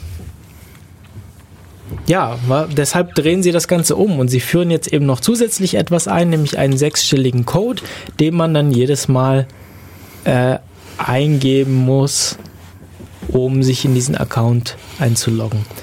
Ähm, ich lese jetzt gerade noch kurz nach, wa- wann der abgefragt wird. Also der wird wohl einmal pro Woche auf dem Handy abgefragt und er ist notwendig, wenn man das auf einem weiteren Smartphone den gleichen Account äh, ähm, einführen möchte. Was hier nicht steht, ist, ob das für, die, für das Webinterface auch funktioniert. Oder ob man das da auch eingeben muss, weil es gibt ja auch ein Webinterface. Also ähm, das funktioniert bei WhatsApp so. Man geht auf web.whatsapp. was auch immer und äh, scannt da so ein, so ein, so ein Code ein mit, seinem, mit seiner App. Und dann verbindet sich das und man kann dann seine Nachrichten über dieses Webinterface lesen. Da weiß ich jetzt nicht, ob man da auch diesen Code braucht. Wäre ein bisschen blöd, weil ich lasse mal ab und zu mein Tablet einfach mal in meinem Zimmer liegen und fahre irgendwo hin, zum Beispiel einen Pool. Und log mich da, bin ja schon eingeloggt. Das heißt, ich muss ja mich nicht mich nochmal einloggen. Ja, also das ist natürlich auch nur, wenn man diese Zwei-Faktor-Authentifizierung aktiviert. Man ist im Moment nicht gezwungen, das zu tun. Man hat die Möglichkeit für zusätzliche Sicherheit. Ich habe mittlerweile bei den meisten Accounts, wo das geht, das aktiviert. Also irgendwie Google unterstützt es, PayPal, Amazon, mittlerweile offiziell in Deutschland auch. Weiß ich gar nicht, ob wir darüber schon berichtet hatten. Haben wir auf jeden Fall erzählt. Ich habe es auch an dem, an, dem, an dem Tag eingerichtet gehabt. Also es gab es früher mal ähm, nicht offiziell in Deutschland. Man konnte das umgehen, indem man sich auf die auf die .com Amazon.com eingeloggt hat und es dort aktiviert hat. Dann war das auch für die deutschen Webseiten aktiv und alle angeschlossenen Amazon-Dienste. Äh, mittlerweile kann man das auch in, auf der deutschen Website aktivieren, also offiziell. Und das, das funktioniert mit so einer Authenticator-App jetzt in dem Fall. Also Ja, äh, die benutzen den Google Authenticator Ding. Genau, den Google Authenticator. Äh, man kann also, es gibt eine App von Google, die das kann. Es gibt aber auch zum Beispiel Authy. Ja, okay, es Google Authenticator zu nennen ist ein bisschen äh, komisch, weil eigentlich halten sie sich ja auch nur den RFC, der das alles definiert. Also man kann sich das, glaube, in Python braucht man nur fünf Minuten, um sich das zusammenzuhacken. Ja, genau. Also soweit dazu. Ja, wir Ja, dann. dann äh, komme ich jetzt mit meinem Thema. ah ja, genau, kommen zu deinem Thema. Und zwar war neulich der Pwn-to-Own-Wettbewerb. Wir haben da nicht mitgemacht. Äh, was ist denn der Pwn-to-Own-Wettbewerb? Äh, Das ist ein äh, Wettbewerb, wo man einfach mehr oder weniger alles versucht kaputt zu machen, was in die Quere kommt. Kaputt im Sinne Okay. von kaputt äh, ähm, an Sachen, die man kaputt macht. Ähm, äh, zum Beispiel eine Installation von einem Betriebssystem. Genau, wollte ich gerade sagen. Es geht hier äh, nicht um physikalische Dinge wie Tische oder Stühle, Nein, es sondern geht um- es ist ein digitaler Wettbewerb. Ja, genau. Äh, was benutzt du eigentlich für einen Browser und wann hast du den das letzte Mal geupdatet? Äh, ich habe ein Chromium hier Okay. und den update ich eigentlich fast jeden Tag. Weil es einfach so meine Routine hier, so mein, mein, mein Betriebssystem zu updaten. Okay, ich habe das Darüber habe ich jetzt gerade auf die Schnelle nichts gelesen. Das sind mehrere Seiten Berichte, die ich da habe. Ähm, ich ich habe jetzt eigentlich oft auf Firefox. Okay, ich habe einen Firefox installiert. Ich habe tatsächlich bis vor kurzem habe ich den als meinen normalen Browser verwendet. Ja, ähm, ja ähm, sie haben zum Beispiel eine Lücke im Firefox gefunden, also eine sehr schwerwiegende Lücke. Ein Zero, also der, der Wettbewerb ist, man benutzt eigentlich keine bekannten Lücken, sondern wirklich nur Zero Days, also Lücken, die unbekannt sind. Okay. Und da haben sie eine sehr schwerwiegende Lücke gefunden. Ähm, Firefox hat irgendwie schon so schnell reagiert. Der Wettbewerb ist gestern zu Ende gegangen und die haben heute schon den Patch Wie lange ging der denn insgesamt? Drei Tage, also soweit ich weiß, genau drei Tage. Ähm, es gab auch eigentlich relativ tolle Preisgelder. Ähm, was so an interessanten Sachen passiert ist, ähm, der Microsoft Edge wurde insgesamt dreimal geknackt von einer Gruppe. Also okay, von derselben das, also ist der Browser von Microsoft. Genau. Ähm, sie sind da aus, aus, dem, aus der Sandbox der, des Browsers ausgebrochen, indem sie Lücken im JavaScript gefunden haben. Okay. Also ich muss sagen, gegen den Browser spricht noch einiges mehr. Der soll wohl. Nee.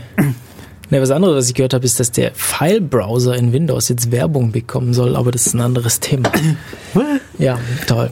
Ich brauche demnächst mal einen, äh, einen neuen File-Browser. Ja. äh, ja, ähm, mehr oder weniger alle Betriebssysteme haben, hatten Lücken gehabt. Also ich glaube, eine Gruppe ist hat mit einer Webseite sind sie aus dem Edge ausgebrochen, dann sind sie mit einem, und dann sind sie mit einer Lücke aus dem Windows 10 ausgebrochen über, und über eine weitere Lücke aus der virtuellen Maschine, in der sie drin waren. Also oh. die VirtualBox, die okay. in der sie drin waren, rausgebrochen und haben dann das System übernommen, das Haussystem übernommen. Okay, also komplette Kontrolle über das Haussystem. Genau. Also das war schon echt böse, weil wo, wo gibt es den Artikel? Auf Heise? Auf Heise, genau. Okay, dann ich, ich schreibe Pwn to Own, PWM, genau, PWM 2OWN. Ja, ich sehe es gerade. Ich, ich schreibe mir einen Link auf. Hm. es sind mehrere äh, Artikel auf Heise. Die gingen ja über mehrere Tage. Ja, wir können ja, ja einen verlinken und man sieht dann ja mal die, hm. Die An sich so ist sowas sehr interessant, aber halt auch sehr besorgniserregend. Also es ist jetzt nicht so ähm, auf Windows rumhacken und auf äh, Mac und so, sondern es ist halt alles hat irgendwelche Lücken gehabt, die gestopft werden müssen. Und ja. das Einzige, was ich halt echt interessant finde, ist, von, Mike, von Mozilla Firefox weiß man, die haben jetzt die Lücke gestopft, mhm. wurde ja bekannt gegeben und haben sie jetzt auch relativ zügig gestopft. Und für mich interessant ist halt so, wie die Softwarehersteller oder die Gruppen dann reagieren, äh, wie schnell sie die Lücken stopfen. Mhm. Also die Lücken sind jetzt noch nicht veröffentlicht. Das ist eine äh, Voraussetzung, um dann diesem Wettbewerb teilzunehmen. Man tut die Lücken äh, an die jeweiligen Gruppen mitteilen, dass sie Zeit haben, die Lücke zu stopfen. Mhm. Okay, ist für mich halt so ein Punkt, wo ich dann drauf dran aufhängen, so, das sind Leute, mit denen man zusammenarbeiten kann oder denen man einigermaßen vertrauen kann. Ich meine, ja. also ist natürlich. Ich habe so Probleme damit, wenn Leute irgendwie dann so Software für, äh, für Softwarehäuser dann der Meinung sind, sie kehren das einfach unter den Tisch und sagen, das, da ist nichts. Das still und, vielleicht still und heimlich fixen oder gar nicht fixen. Ja, also das, das Finden von Sicherheitslücken ist ein, zum einen ein großes Hobby von vielen Leuten, äh, aber auch eine große, große ja, Industrie eigentlich, also mhm. Leute, die das, die das beruflich machen. Und man kann diese Sicherheitslücken natürlich so oder so verwenden. Ja? Man kann, man kann ähm, die verwenden und verkaufen an Leute, die diese dann kriminell verwenden, die sie nämlich ausnutzen. Das können zum einen ja kriminelle Organisationen sein, das können aber auch ähm, zum Beispiel Regierungsorganisationen sein, wie zum Beispiel Geheimdienste und, und Polizeibehörden, mhm. die sowas machen. Ähm, nehmen wir allein den, den äh, Staatstrojaner, der ja von der deutschen Polizei eingesetzt werden soll. Ähm, oder der, der andere Weg ist irgendwas, was man wie Responsible Disclosure nennt ähm, dass man äh, die, den Herstellern dieser Software, in denen die Lücken klaffen, entsprechend Bescheid sagt. Das würde man gerne, gerne tun, aber es gibt da halt auch ganz komische Softwarefirmen, die dann genau. anfangen zu klagen. Genau, also der optimale Weg wäre natürlich, dass die das dann fixen und dann kann man das veröffentlichen und ähm, praktisch die Lorbeeren dafür einheimsen mhm. äh, und seine, ja, dann geht seine, seine, äh, seinen Ruf damit praktisch verbessern. Oder man ähm, macht das so wie Sony. Ich nenne es genau, es gibt einfach, es gibt einfach Firmen, äh, die die versuchen dann dagegen vorzugehen, dass es veröffentlicht wird und tun aber nichts dagegen. Ja, sie verklagen einen. Genau. Sie verklagen einen. Also das, das, da, da kommt dann immer so von Microsoft dann immer diese Aktion mit diesen T-Shirts. Ich habe eine Sicherheitslücke gefunden und alles, was ich gekriegt habe, war dieses T-Shirt.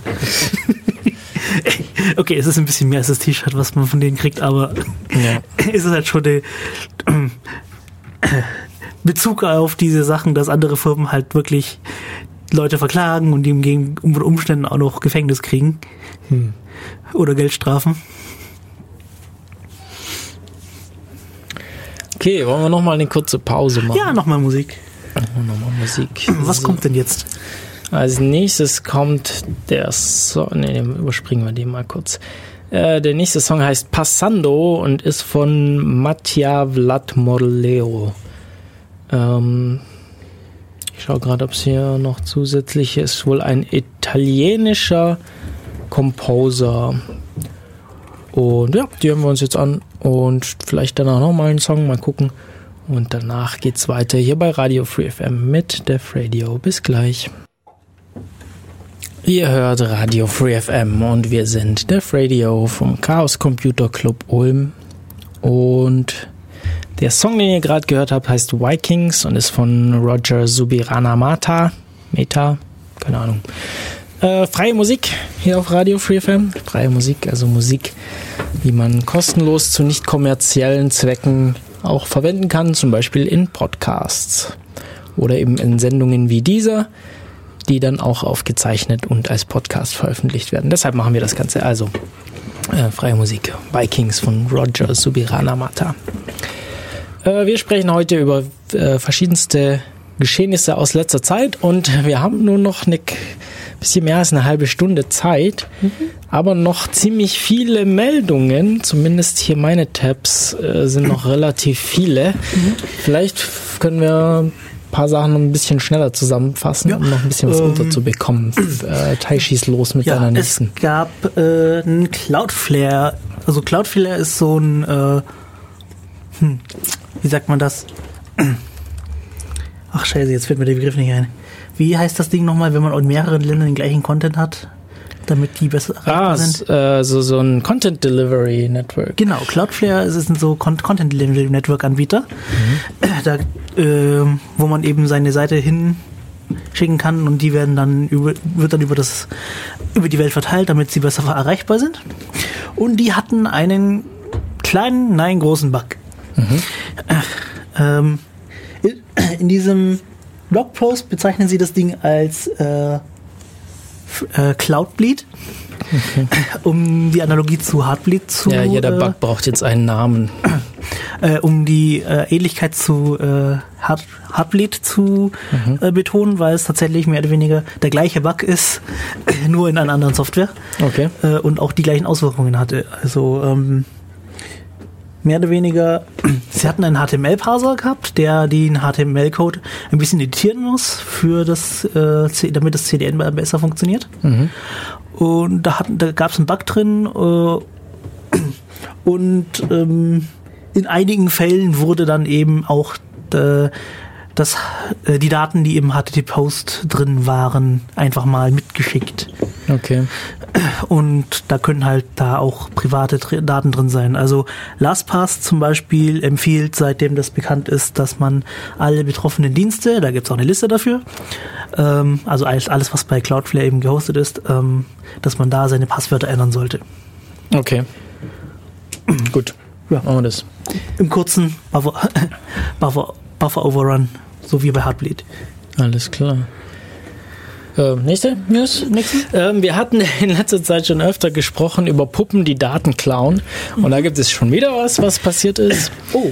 Ähm, beziehungsweise es gab was. Also auch diese Nachricht ist schon wieder äh, einen Monat alt. Und zwar, ähm, wir haben berichtet, dass zum ersten Mal es passiert ist, dass die Bundesnetzagentur eine bestimmte Puppe in Deutschland verboten hat. Und die darf also nicht mehr verkauft werden, beziehungsweise die wurde, glaube ich, davor auch eh nicht verkauft, aber sie darf auf jeden Fall nicht mehr verkauft werden. Und Besitzer dieser Puppe müssen diese wohl äh, unschädlich machen. ähm, was erstmal so ein bisschen lustig klingt. Ähm, dieses Verbot ist aber interessant für die Bastler-Community. Die hat sich nämlich darauf, ähm, dieses Verbot hat sich darauf berufen, dass ähm, das ein Gegenstand ist, der zum Ausspionieren geeignet ist und das aber versteckt. Also es sah aus wie eine Puppe, konnte aber Gespräche aufzeichnen und hat diese an einen Server im Internet übermittelt. Und deshalb wurde das als Ausspähwerkzeug praktisch bewertet und das auf, aus die, auf dieser Grundlage wurde diese Puppe verboten. Und jetzt ist es aber halt so, dass äh, Bast, die Bastler-Community ja auch gerne irgendwelche Sachen ähm, äh, ja, baut und und äh, und ähm, ja, teilweise eben auch Sachen, die die Videos aufzeichnen oder auch, auch äh, ja, Mikros haben und entsprechend ans Internet ange, äh, angegliedert sind. Und deshalb hier nach dieser Definition so eine Funkanlage darstellen und ähm, ja, entsprechend wenn man das in, in, in so Alltagsgegenstände einbaut, dann könnte das hier entsprechend problematisch sein. Äh, wer sich auch hier für Details interessiert, wir verlinken den entsprechenden Artikel. Dann gab es noch eine zweite Sache, im Zusammenhang mit diesen Puppen, nämlich es ist eine weitere Puppe aufgetaucht, die problematisch für ihre Besitzer war. Und zwar war das in diesem Fall ein Teddybär, glaube ich, oder zumindest ein Stofftier. Und ähm, dieses Stofftier, ich habe jetzt hier leider, irgendwie passt hier der Artikel, der geschriebene Artikel nicht zur Website, da ist irgendein Fehler unterlaufen auf die, unter diesem Artikel, aber wenn ich das noch richtig im Kopf habe, dann gab es da eine eine Sicherheitslücke in der Datenbank dieser, Betre dieser Firma, die diese, die diese Spielzeuge verkauft. Was diese Spielzeuge gemacht haben, sie haben eben Unterhaltungen in eine äh, Datenbank geschrieben, die, ähm, die, die, beim, die beim Betreiber lag. Und ähm, diese Datenbank war frei, mehr oder weniger frei zugänglich über das Internet verfügbar. Also das war, glaube ich, eine, eine NoSQL-Datenbank und die Kund konnte zum Beispiel über die, über die Suchmaschine Shodan gefunden worden. Das ist so eine Suchmaschine, die so Internet of Things Sachen sucht und anzeigt. Zum mhm. Beispiel irgendwie Kameras, die frei ihre, ihren, ihr Videostream ins Internet posten und solche Sachen. Und ja, da haben jetzt eben Leute, haben diese, diese Gespräche immer heruntergeladen und haben die als Erpressungs, äh, zur Erpressung verwendet. Haben also Lösegeld gefordert dafür, dass sie die wieder löschen und die nicht öffentlich machen. Ähm, ja, genau. So sieht's aus. Also ich würde mir gut überlegen, ob ich mir ein Spielzeug ins Haus hole, das durchgehend meine Gespräche aufzeichnet. Ähm, das sind ja übrigens nicht nur Spielzeuge. Also äh, Amazon hat ja jetzt hier sein, sein äh, Alexa-Dings da oder Amazon Echo ähm, Gerät da ver veröffentlicht. Ähm, was heißt veröffentlicht? Also bietet das jetzt zum Kauf an. Also so äh, praktisch digitale Assistenten, sowas ähnliches wie, wie Siri, das eben per Spracherkennung Sachen erkennt und dann Aufgaben für einen erledigt, zum Beispiel Musik abspielt oder Termine in den Kalender einträgt oder Timer stellt oder wie auch immer. Und ja, also ich, ich würde mir gut überlegen, ob ich so ein Gerät will, das mir durchgehend zuhört und meine Gespräche irgendwo im Internet speichert. Also ich finde die Dinger schon sehr nützlich zu haben, aber ich habe also die, die ich habe das Ding ja nicht standardmäßig aktiviert. Also ich muss, ich habe das schon so eingestellt, so, also mhm. ich benutze, ich habe es auf Android, mhm. also ist das Google Now. Mhm. Ich habe das halt so, dass ich schon explizit drücken muss, dass das äh, zuhört. genau, das ist halt nochmal was anderes, als wenn das Ding durchgehend zuhört. Theoretisch sollte es auch einfach reagieren, wenn ich jetzt hier okay Google sagt, dass es sofort irgendwas tut, aber irgendwie mhm. tut es bei mir nie. Und ich habe keine Ahnung, wo ich es eingestellt habe. Okay. Ja. Das wäre es natürlich Vorführeffekt gewesen, wenn das jetzt, jetzt genau jetzt reagiert hätte.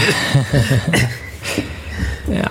Ähm, hast du noch was? Sonst mache ich gleich weiter. Äh, Moment, gucken. Ich hatte noch irgendwie eine Kleinigkeit. Nee, nicht mehr.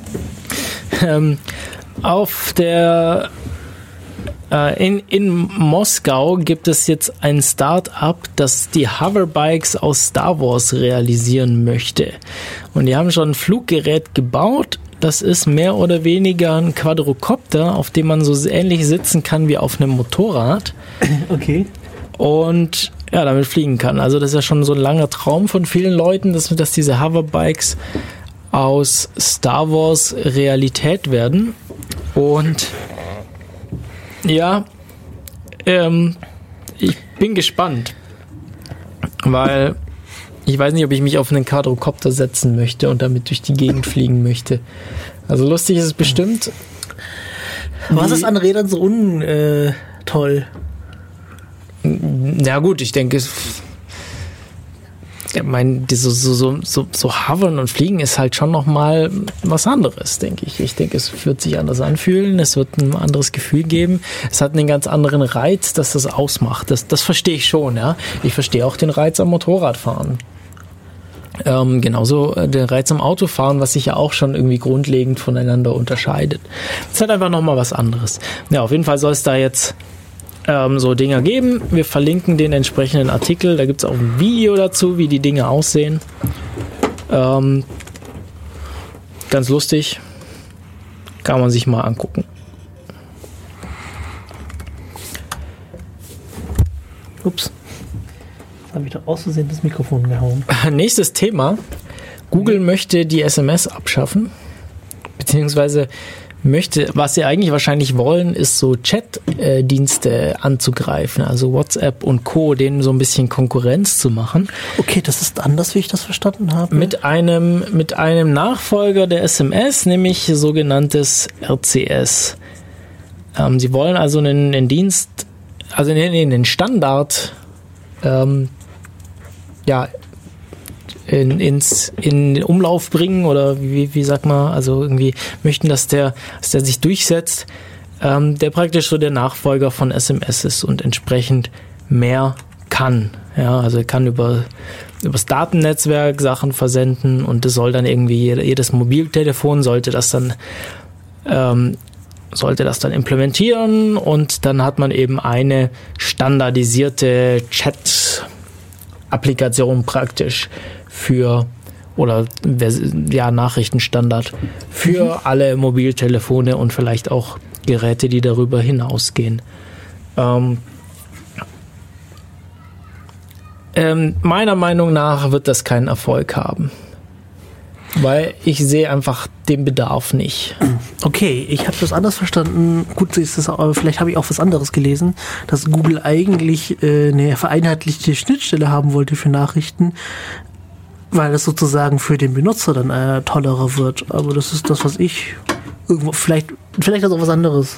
Okay. Und Google macht das gerade auch noch gleichzeitig. Also kann sein. Dass das wäre das wäre tatsächlich halt angenehm, wenn du einfach nur genau einen Dienst machen kannst und aufmachen kannst und halt an alle schreiben kannst, ohne dann jedes Mal den richtigen Dienst zu finden. Das wäre angenehm, aber das gibt dann wieder so ein bisschen Probleme mit der Sicherheit von diesen Sachen. Also wer kann dann die Nachrichten lesen? Dann ist es plötzlich bei anderen Diensten, die vielleicht weniger sich weniger vertrauenswürdig sind als meiner. Ähm, wie ist das dann? Funktioniert dann Ende-zu-Ende-Verschlüsselung noch? Äh, alle diese Sachen, über die wir ja schon öfter gesprochen haben hm. in letzter Zeit. Aber darüber können wir jetzt Aussagen machen, wenn es draußen ist. Genau, also ich glaube nicht, dass sich dieses, dieses RCS durchsetzen wird. Ähm, da müssten einfach alle, alle Betreiber, die Carrier müssten mitmachen, die Mobilfunkhersteller müssten, äh, die, die ja, Mobilfunkendgerätehersteller müssten mitmachen. Ähm, ich kann ja. mir schwer vorstellen, dass es das. Kennst du doch die EMS und die MMS? Ähm, EMS sagt mir tatsächlich nichts. MMS hat man vielleicht mal gehört, ich habe es nie benutzt. Ich auch nicht. Ich bin gerade nicht sicher, ob EMS das dazwischen war oder das, was danach kam, nach okay. der MMS. Ja, also wird wahrscheinlich sowas ähnliches sein, was sich auch nicht, ich glaube nicht, dass sich das durchsetzen wird. Kann ich mir, kann ich mir einfach beim besten Willen nicht vorstellen. Ja, ähm, anderes Thema. Dropbox mhm. hat was Interessantes eingeführt. Okay. Und zwar, wir hatten ja schon angesprochen vorhin im Zusammenhang mit der Mehrfaktor-Authentifizierung, du hast gemeint so, ja, dass die Dinger teilweise darauf reagieren, wo man sich gerade befindet. Mhm. Also wenn sich irgendwie die IP-Adresse ändert oder auf irgendwie anders die, die festgestellte Location. Und ähm, dass das irgendwie teilweise dafür verwendet wird, um so äh, Fehlverhalten oder äh, oder äh, ja, sag mal, also so, so ja, Missbehavior, also hm, mir fehlt jetzt irgendwie das deutsche Wort dafür. Ähm, das, das falsch, äh, das, das, also man möchte praktisch verhindern, dass, dass unberechtigte Personen Zugriff auf die Accounts bekommen. Ja? Also dass, dass jemand versucht, sich in den Account einzuhacken, wie man so sagt. Und äh, Dropbox macht sowas ähnliches, also die analysieren auch so, wie, wie plausibel ist es denn, ist dieser Login jetzt, also war der Nutzer irgendwie vor fünf Minuten noch 500 Kilometer entfernt vom jetzigen Ort, dann ist das irgendwie ein bisschen verdächtig. Und wie das, wie das normalerweise gehandhabt ist, wird, ist entweder, dass die Tools automatisch den Zugriff sperren und man dann vielleicht noch irgendwie ein zusätzliches Passwort oder eine E-Mail eingeben muss oder eine E-Mail bestätigen oder mhm. sowas. Ähm, oder dass es äh, manuell von irgendwelchen Admins eben angeschaut wird, um zu gucken, ist da was, ist da was im Gange. Und äh, Dropbox führt jetzt so einen Security-Bot ein, der dem Benutzer Chat-Nachrichten stellt und ihm Fragen stellt, ähm, ob das, ob das denn okay ist, was, äh, was, was da gerade vor sich geht. Also zum Beispiel, wenn irgendwie, ähm, wenn jetzt irgendwie äh, Sudo verwendet hat ähm, und, äh, und dann irgendwie ja komisches Verhalten irgendwie beobachtet wird, dann fängt irgendwie dieser, dann, dann kontaktiert dieser Security Bot den Anwender und befragt den dazu und entweder wird es da, kann er dann automatisch darauf reagieren, aber ich glaube, in diesem Fall geht es eher darum, dem Administrator ähm, Hilfestellung zu bieten für die Aufklärung dafür. Also was, was, was da jetzt, also ob es sich da jetzt tatsächlich um ein Security Incident handelt oder um normales, gewolltes Verhalten. Ich musste gerade ein bisschen schmunzeln, weil mein normales Verhalten ist, dass ich mich vielleicht alle sechs Monate mal mich mal einlogge. Ja. Ist das jetzt dann doch normales Verhalten oder ist das dann schon un unnormales ja, das Verhalten? Ist, das ist ja auch die Schwierigkeit von solchen Systemen, solche äh, Muster zu erkennen und dann auch richtig zu bewerten. Und deshalb, deshalb gibt es ja auch falsche Bewertungen und deshalb muss man sich auch gut überlegen, wie man mit sowas umgeht. Also mhm. ähm, viel Forschung und viel Entwicklung, die da dahinter steckt. Ja. Wir haben, glaube ich, in der ähm, Sendung über Machine Learning schon ein bisschen drüber gesprochen. Tja, zurück zu USA. Ähm, ist, ist vielleicht an manchen Leuten so ein bisschen vor, dran vorbeigegangen. Ich fand das Gott. recht erschreckend. Also im Weißen Haus herrschen gerade anscheinend äh, schon Zustände wie äh, in totalitären Staaten. Genau, also äh, angeblich sollen da oder da, soll, da sind wohl Informationen an die Presse weitergegeben worden, die nicht hätten herausdringen sollen. Und ähm, ja, der Chef des Weißen Hauses, sprich äh, Präsident Trump, hat jetzt ähm, damit reagiert, also ist auch schon wieder zwei Wochen her die News, aber hat wohl damit reagiert, dass er die Smartphones von Mitarbeitern nach verdächtigen Apps durchsuchen lässt und verdächtige Apps sind unter anderem zum Beispiel Signal oder einfach ähm, Ende zu Ende verschlüsselte Messaging-Apps. Also WhatsApp. Ja, WhatsApp jetzt auch, aber hier, hier wurde jetzt entsprechend äh, explizit Signal genannt. Und er sagt hier, dass, dass solche, solche Apps wie Signal gegen Gesetze für Regierungsmitarbeiter verstoßen. Ähm, frage ich mich, wie er das bitte schön begründen möchte. Ähm, aber ja. Ich dachte, es verstößt gegen Gesetze für Regierungsmitarbeiter, äh, wenn sie nicht verschlüsselte Kanäle benutzen. Sollte man meinen. Die Hillary Clinton-Affäre. Äh, ja. Oh Gott. Ja gut, ja, ist auf jeden Fall äh, so passiert. Ich muss mal die Popcornmaschine anschmeißen. Die Popcornmaschine, die ist gut. Genau. Äh, ja. Hm? Ähm, ja, ich habe noch ein bisschen was über die, für die, über die USA zu erzählen. Dem einen oder anderen ist vielleicht noch in Erinnerung diese Sache mit dem iPhone entsperren, wo sich eben Apple dagegen gewehrt hat. Mhm. Äh, Also da ging es drum, da gab es ein, gab's ein äh, Smartphone von einem toten Attentäter? äh, Attentäter, also der, der irgendwie, ja, der gestorben war, wahrscheinlich erschossen oder irgendwas, keine Ahnung. Ähm, und sie wollten irgendwie ja, ermitteln zu dieser Tat.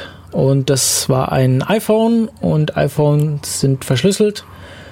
Und ähm, das war, glaube ich, das FBI in dem Fall, hat sich an Apple gewandt und gesagt, ja, sie wollen dieses, diese Sperrmechanismus aushebeln, dass man das beim Abfragen, von, also beim mehrmaligen falschen Eingeben von Pins, dass sich dann die, die Daten vernichten auf dem Telefon. Also was sie eigentlich wollten, war einfach nur ein kleines Update oder ein kleines Programmchen, das ähm, dem FBI es erlaubt, äh, Brute Force Angriffe zu beliebig machen. viele Pins auszuprobieren. Genau. Genau.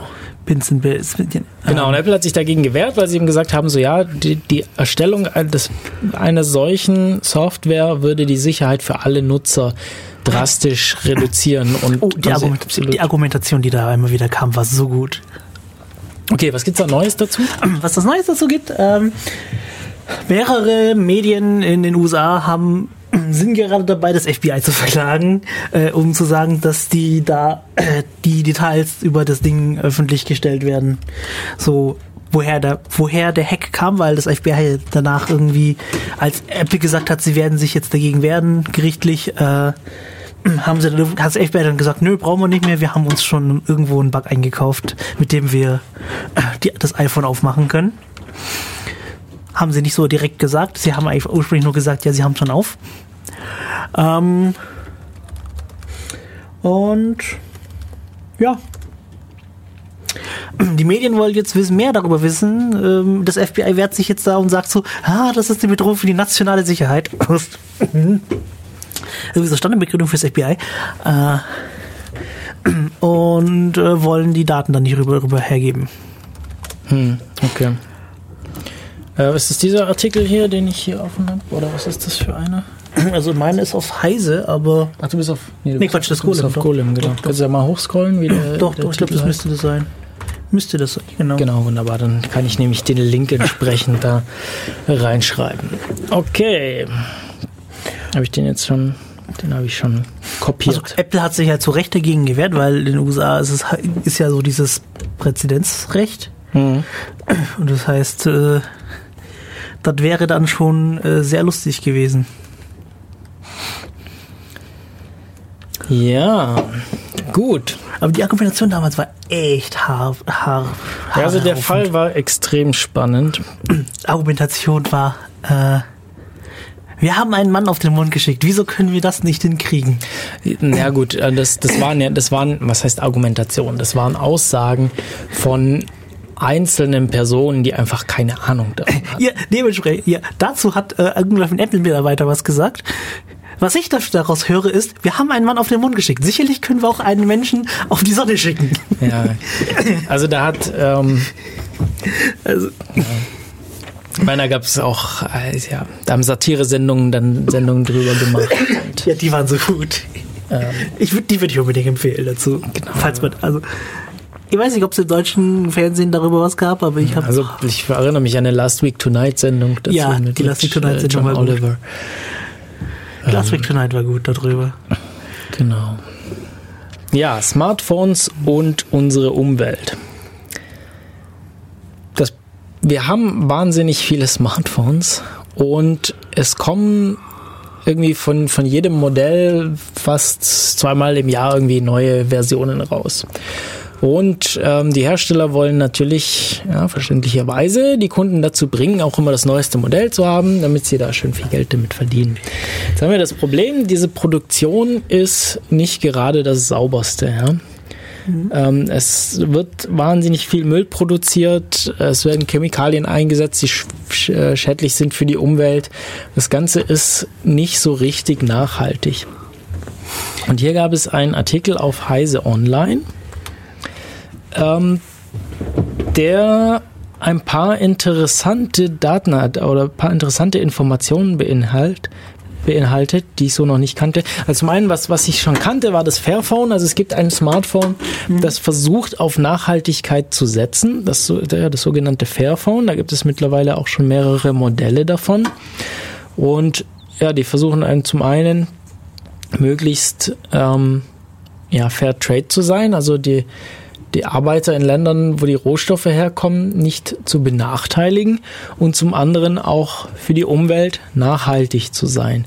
Äh, da gibt es aber sehr wenig Hersteller, die das machen. Apple macht so ein bisschen in die Richtung, also sie versuchen so ein bisschen die iPhones zu recyceln. Sie haben jetzt irgendwann letztes Jahr, glaube ich, so einen Roboter her vorgestellt, der alte iPhones zerlegt und in wiederverwendbare Teile trennt und sowas.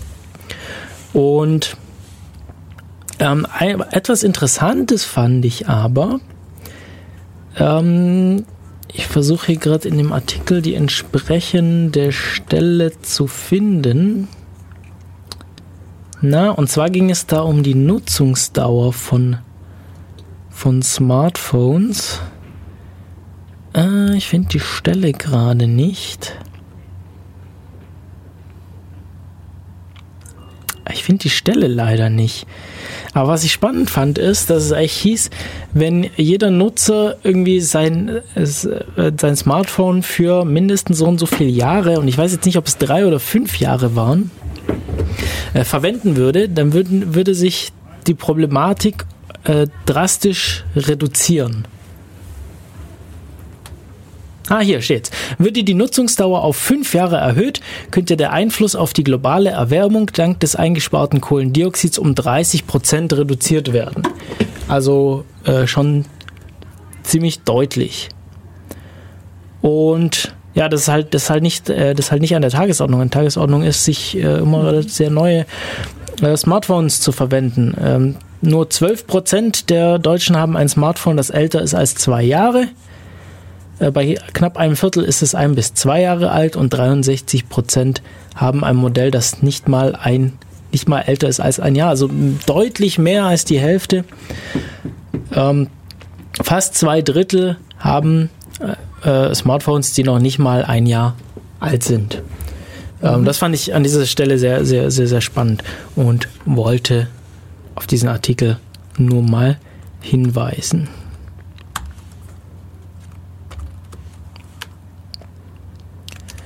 Ja, hast du noch irgendwas? Nee, nichts Wichtiges. Äh, Urheberrecht ist natürlich auch immer eine spannende, ist auch immer eine Sache, die uns, die uns sehr interessiert. Und es besteht die Hoffnung, dass es in der EU so etwas wie eine Fair Use Ausnahme gibt. Ja? Die, in den USA gibt es diese sogenannte Fair Use Regelung. Das wäre sowas von toll. Man kann in den USA urheberrechtlich geschützte Werke verwenden für eigene Werke, wenn diese nicht kommerziell verwendet werden und das im begrenzten Umfang stattfindet. Also zum Beispiel, wenn man ja, einen kleinen Podcast hat, irgendwie Musik wiederverwenden oder irgendwie. Du glaubst, die Verwertungsgesellschaften werden sich nicht dagegen wehren? Ich glaube, die werden sich drüber, darüber wehr, da, äh, da, da, ja, wehren, aber es gibt zumindest ähm, ja, den Versuch, so etwas hier äh, auf EU-Ebene auch einzuführen. Und vielleicht noch ein paar Beispiele, was man dann machen kann. Also irgendwie zum Beispiel Fanvideos von, von, von Serien zu machen, Anime oder von anderen Serien oder sowas. Also äh, Remix von Musik, ähm, und lauter solche Sachen, die einfach bisher ja einfach rein rechtlich in Europa nicht möglich waren. Also es, das war halt alles sehr schwarz-weiß bisher. Das ist, es ist auch sehr nervtötend. Also ähm, die, die meisten Videos, die auf YouTube gesperrt sind, sind halt solche Videos, die in den USA eben möglich sind unter Fair Use hm. und hier dann einfach nicht möglich sind. Wenn man Glück hat, werden sie nicht gesperrt. Wenn du Pech hast, dann musst du irgendwie gucken, dass du also anders anguckst. Genau, also auf jeden Fall, ähm, das ist noch nicht sehr weit fortgeschritten, diese Überlegungen, aber es Etwas, was ich sehr begrüßen durchaus. würde. Ja, ich glaube, das würden wir alle äh, sehr begrüßen.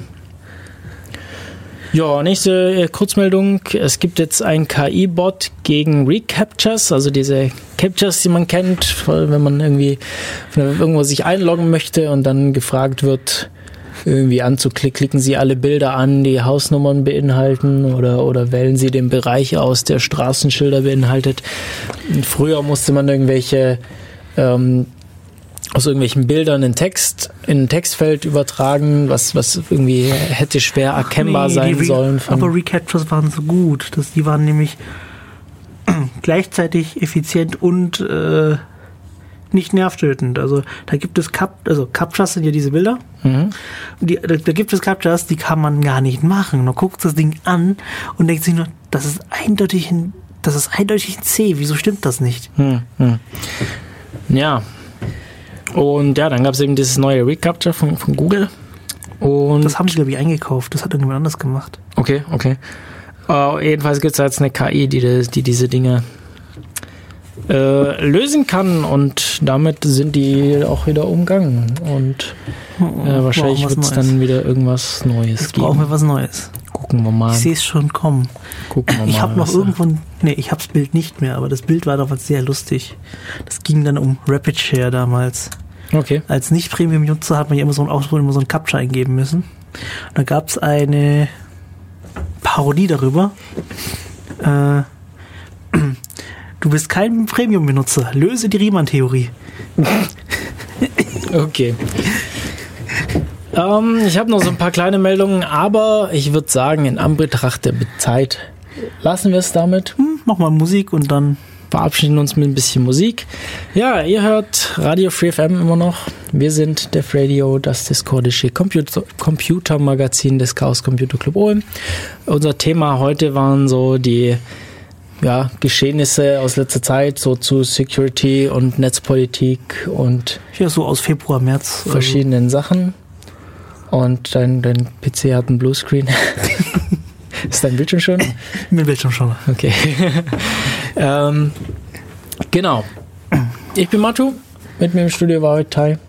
Tschüss. Und wir verabschieden uns mit dem Song Let Me Dream von Krasis. Heute wieder freie Musik hier bei Radio Free FM. Bis in 14 Tagen. Tschüss.